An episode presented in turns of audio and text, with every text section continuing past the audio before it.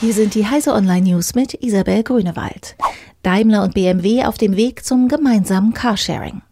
Als Autohersteller sind Daimler und BMW Konkurrenten. Aber im rasant wachsenden Geschäft mit Carsharing und Mobilitätsdiensten tun sie sich jetzt zusammen.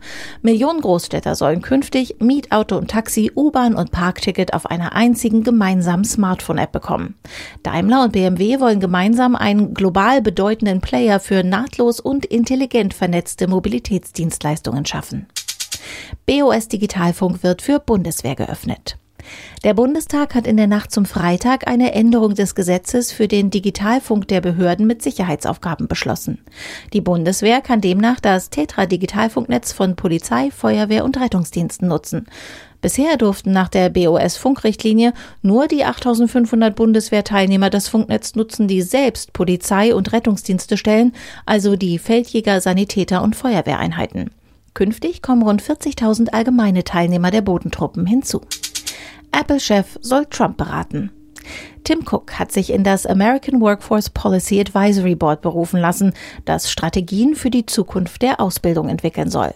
Der Apple-Chef ist in diesem Beratungskomitee für US-Präsident Donald Trump der wohl prominenteste Name aus der Hightech-Branche. Mit dabei sind aber auch IBM-Chefin Ginny Rometty, SAP-Amerika-Boss Bill McDermott und Barbara Hampton, Chefin von Siemens USA.